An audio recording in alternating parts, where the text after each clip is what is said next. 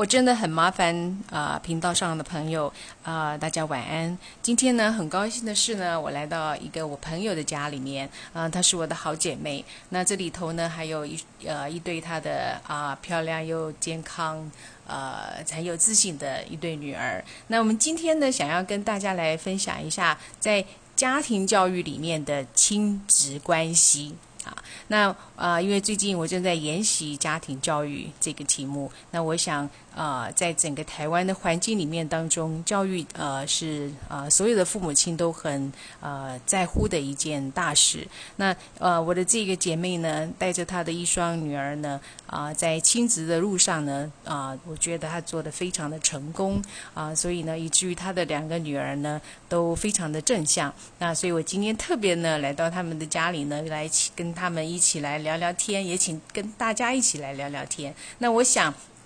啊，今天现在呢，我想我先啊，请姐姐妹妹来分享一下好了。那我请姐姐妹妹来分享一下，就是在你们成长的过程当中呢，啊，你们觉得啊，妈妈影响你们最大的一件事情是什么？那我先请姐姐来说说。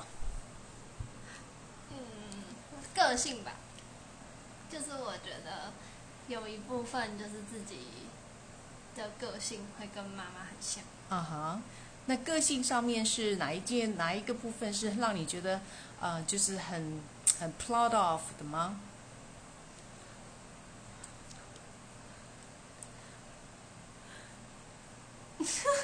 我有点答不出来。哦，没问题。来，我们请妹妹说说。我也觉得是个性。哦，好特别哦！你们两个同时都影都会说到妈妈的个性影响你们最大哎。就是会，就是如果就是妈妈个性好部分就会想学，但不好部分就会觉得哦，我我也不要变成那样之类的。啊，我想这个是所有的家庭都是这样子的吧？呃，但是呃，这样子的一个正向的一个模式呢，基本上应该是属于在健康的家庭里面，他才会啊，就是很。名正言顺、公开的来这么说明。那呃，我看到的这这个姐姐跟妹妹呢，他们在个性上面呢，基本上他们啊温柔，然后也谦虚，然后呢又有礼貌。所以我想，他们妈妈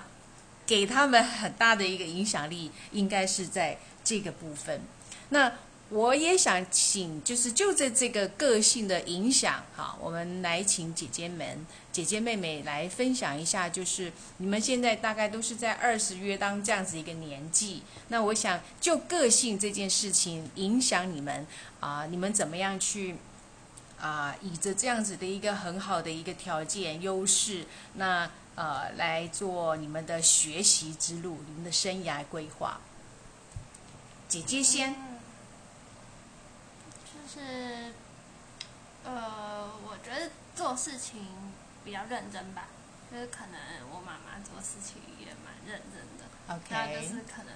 觉得如果这件事情要做的比较好，就会比较努力的去做，OK，啊哈，那呃，你好像很独立的，也在美国找到好的学校，要准备啊去美国念书，嗯，那你可以说一下，呃。呃，你看起来因为是一个很温柔、很很很就是很 tender 的一个女生，那嗯，你为什么有这个勇气敢只身到美国读书呢？我觉得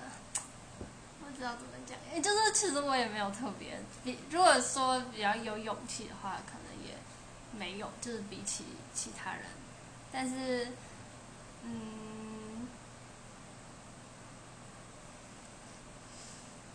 我不知道，就感觉是一种必经的过程吧，就是感觉大家都是这样子，所以就也是这样子。OK，OK，很好，来妹妹，就是要先想好，可能未来三年内你会想要做什么事，然后就呃要先规划好要做什么，然后。就像我本来这暑假要去实习，但因为后来就可能今年因为疫情的关系，就其实没有找到，然后很多公司其实也不太收只有暑期要攻读的人，所以我后来就没有找到。嗯哼，但是就是因为如果到时候要申请研究所的话，就一定要有一些嗯额外的嗯那些 record 什么对。的，所以后来我就去找了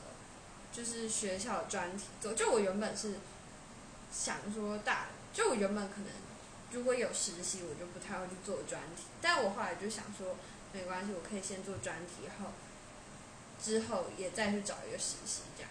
嗯，OK，果然想了很多。嗯嗯，好，那我在呃想要再请姐姐妹妹分享一个东西，就是说在家庭相处的成长的过程当中，求学的过程当中，呃，毕竟嘛，在家里面都有各种喜怒哀乐的情绪嘛，哈。那我想要请问你们，呃，当你们比如说你们总是会跟爸爸妈妈吵架的啊，或者是姐妹之间的吵架的，那嗯，你们可不可以呃两个人呃就分享，由一个人来呃分享有没有一个记忆是让你印象很深刻的，有关于争执的这一件事情？看是姐姐还是来妹妹来分享？就我觉得，我以前可能姐姐年纪年纪比较小的时候，大概高中的时候就蛮常会跟妈妈吵架。OK，然后我觉得，可是就是毕毕竟就是家人，就是你吵了之后，你还是会和好。然后我觉得可能渐渐成长中，就不管是我还是妈妈，就是都有在进步，然后就变得长就是比较大之后，就越来越不会，也不是说不会争吵，或是不会有纠纷，但是就是可能会比较知道怎么去调节那个情绪，就比较不会冲突那么大。那什么叫做调节情绪？就是像以前我可能真的很不高兴的时候，我就会直接，呃，吐槽。对，就是会直接可能讲回去这样。啊但是现在可能就想说，假如说是呃，可能妈妈用简讯讲，我就会想说，那我现在先不要回她，OK，就是等你自己的心情也比较稳定了之后再沟通，这样子会比较有效，也比较不会吵起来。啊，太棒了！哦，妈妈有话要说。我我补充一句，我我觉得在处理这个冲突上，他比我成熟。我必须要说，其实我从嗯好他棒的妈妈，竟然都说女儿比自己成熟。我我觉得这一点在处理冲突上，他我在他身上学到蛮多的。哦，他其实因为他高中有一阵子课业很放荡，是因为他高一刚考上嘛，他就觉得哎，高一应该要多参加社团。所以然后他成绩就比较差。那那时候其实我会担心他嗯，追不上，所以其实比较多的呃可能冲突会在说，哎，希望他还是把某一些注意力放在课业上。嗯。那我觉得他，呃，他他处理这种冲突的时候，他刚刚有讲哈，他他会先不回。那比如像说，如果我们是啊、呃面对面的，我觉得他当然有时候那个反应我不太喜欢，他会直接回避那个场合，就是他不会跟你大小声。嗯我觉得他们两个让我觉得最感到骄傲的一件事是，他们两个不太会顶嘴，没有什么叛逆期。是压抑吗？我觉得不是可就是会还是会不是，就不高兴我没。有觉得我没有叛逆逆，期，但我也不觉得我不会顶嘴，但是可能没有没有他讲不听的那种程度。就对对就是有些小孩叛逆，就是可能呀，可能就是爸妈讲什么他都不听，对然后就是想要做，就爸妈要求怎样，他就想要做相反的行为。嗯但我觉得我不嗯是，但就是会吵架。但是还是我觉得还是可能有一部分是那样，但是，嗯，但是没有到很严重应该是这样讲。然后随着年纪长大，可能就越来越好。我我觉得在这件事情上哈，如果在处理小孩冲突这件事，当然他们两个，我觉得比起一般小孩要乖很多啦。我自己在这件事情上，我觉得他们两个还蛮不错的。但是我如果这样，我可以我自己这样走过来了，从他们高中到大学这样走过来这几年哦。虽然虽然说是单亲这样带着他们，我我。所以我要面对他们两个很多很多这些课业上啊、交友啦什么的担心跟什么。我我觉得我如果这样走过来，我唯一可以讲的一件事就是说，我觉得我后来长大呃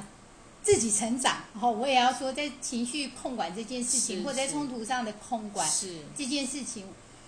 我唯一成长的是我告诉自己要。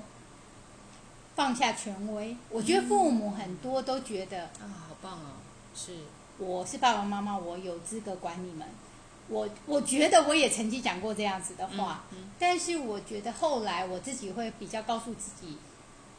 可能我们都是基督徒，本来基督徒里面就有一句话告诉我们，子女是上帝托给我们代管的，所以不是你的财产。哦，所以你你你只是来帮上帝当牧人，对。所以，我我觉得那些话可能会影响我，就是这些小孩，呃，你你要放下父母的那个权威，然后，那你说真正生气起来，还是会有父母的那种在，是。但是我觉得，呃，如果可以多放下一点，我觉得那个冲突就会少一点啦，也那个强度也会少一点。嗯哼。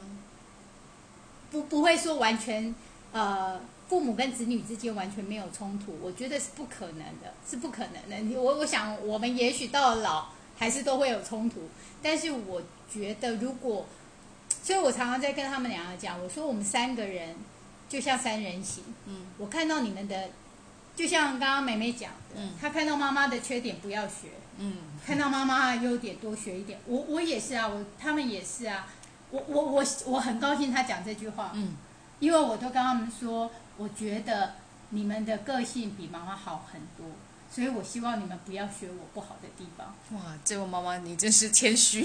啊！真的，我常常跟他们讲这种话啊。嗯，对，哎，所以听众朋友，你们有没有有没有听到一些端倪？就是啊，有没有这一户人家是不是是一个很明理，然后也很透明沟通的？啊，一个家庭。那我回应刚才姐姐讲到一个东西，就是说在争执的时候，呃，安静哈，然后呃，也调节这个情绪。那我回应呃，回应到我今天早上我有分享到一段一个就是要断乳的母亲这件事情，就是呃，其实，在倾听任何在争吵关系的时候呢，目的并不是要把这个负面情绪弄不见，而是呢，要让自己的大脑变得稳定一点，以至于呢。能够疏离整个现场。那再回应到刚才妈妈她说到的，就是放下权威啊，这个应该是我们在东方的父母亲很普遍需要学习的一件事情。那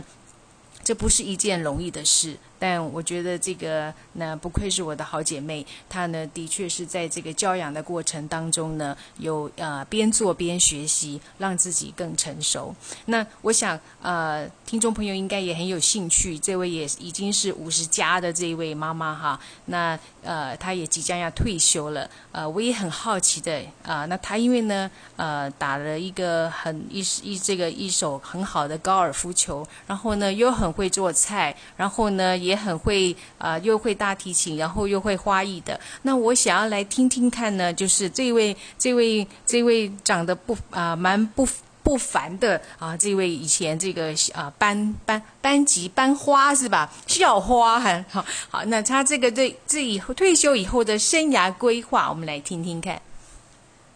呃，其其实我，呃，其实我前阵子才跟佳琪稍微讨谈论过。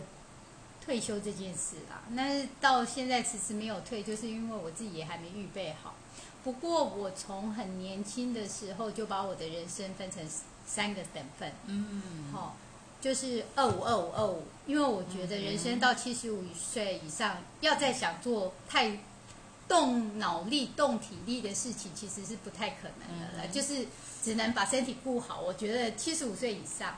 所以为什么我会分成二五、二五、二五的原因，就是因为我觉得二十五岁大家都是在求学的过程中，几乎在东方都是这样。那中间二十五岁是努力工作，嗯所以那最后的这二十五岁就是好好的生活。嗯所以我我期待的是能够 enjoy 在我最后的退休的这段生活里面。当然，我觉得人生的每一个阶段，其实刚刚姐姐有讲过一句话，这个是呃，我我可能比较常跟他们讲的。我有跟他们讲过一个原则，就是你既然花时间在这件事情上了，你为什么不把它做到最好？反正你时间就在它上面了，你你你也没办法做别的事，你为什么不把这件事情做得最好？好，那所以我会觉得说，既然二五二五二五，那你就好好去每一个阶段就好好做，好好的读书，好好的工作，然后好好的生活。那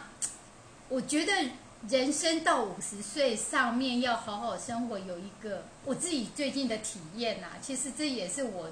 满五十岁以后我才会有有所体体验，就是身心的自在。嗯我我觉得最重要是要把身体养好，因为我常常都跟他们开玩笑说，妈妈有好的身体，才是你们以后的幸福啊。的确是，对，所以所以我我觉得就是说要把自己的身体养好，不要 OK 造成以后子女的负担呐。尤其是现在小孩都少，嗯好、这个是最重要的一件事。然后第二个，我觉得要退休，还有另外身体要顾好。我觉得还有一点就是经济，嗯我觉得经济的部分不用多，够用就好。我我自己的原则是这样，我不会像人家说啊，有一栋房子要买，另外一栋房子再投资再租人，我我没有这种抱负。我就是觉得我够用就好，而且我也常常跟他们讲过一句话，我说，因为我们是单亲嘛，所以我就跟他们讲说，妈妈不会拿你们以后，你们就是自己工作自己生活，但是我的钱我会自己花用，我可能也不会留给你们。如果我用得完，我就是用完；如果我用不完，自自然而然就是你们的嘛，哈，就是这样子。但是，但是我不会去造成你们的负担，这是我在经济上的原则啦，哈。然后再来就是心理，我自己很希望，呃，我今天才跟他们俩讲，我说，哎，呃，虽然三个人住在一起，有时候会觉得很烦，因为看到你们什么那个也没做好，那个也没做好，就会念念念念念。可是等到你们都飞出去的时候，我一定会觉得很孤单，好、就会这样子。所以我觉得，呃，心理要调试好啦。我觉得最重要的是心理要调试好。我我自己觉得有时候我会想到，我会去模拟他们两个如果都到国外或者是都不在身边的时候的那种感。所以为什么佳琪刚刚讲说我又会去打球，我又会干嘛的原因，其实有一点是在排解自己的时间呐、嗯哎，我我我觉得。是这样子，因为我觉得我很早的时候就有一个人曾经跟我讲过，就几个人，不不见得只有一个人，曾经跟我讲过一句话说，呃，如果你你就是你如果自己不能排，你以前以前他们国中高中的时候有一度哦，我很不习惯，就是他们俩都有自己的活动，因为高国中高中活动很多，活动很多，我常常都会跟他说，为什么这个假日又一大堆活动，两个人又不见了。所以我常常会有那种失落感觉，就是他们俩不在。可是后来过了那一段时间之后，我反而把自己调整到很好。我现在反而，你看，你问他们两个人要做什么，是妈妈不在家，他们俩待在家里。嗯对，所以我也希望他们两个，呃，这件事情我很希望他学习我啦，嗯把自己的生活规划好。嗯我常我常会跟他们两个讲过一句话，我说我很希望你们身边一直有人陪你们，但是嗯我也希望你们要有一个心心态，有一天你会只有一个人的时候，嗯你怎么度过那个孤单？嗯对我，我觉得这个可能是很重要。我我自己我自己现在觉得我，我最需要调试的是这件事，就是退休以后的时候，我觉得我最需要调试的是这件事。嗯，OK，啊、所以，呃，听众朋友有没有听到一件事情，就是啊，在五十岁以五十加以后的这个人生观和价值观呢，啊，通常都会比较容易放下，也懂得温柔啊、也懂得断舍离。哦，好，那今天呢，我们的访谈时间挺久的了。那表示呢，我们有更多的话题可以说。那我想，我们下次还可以再找另外的话题呢，另外的时间呢，来到他们的家里面，跟啊、这一对健康又知道自己要追求什么的啊、女儿、姐姐、妹妹来跟他们分享，然后呢，也来分享一下这位呃很勇敢的呃会把自己的父母亲的这个权威放下的妈妈呢，来有更多的一个五十加以后的这个人生观跟价值观的分享。那我们就下次再见喽。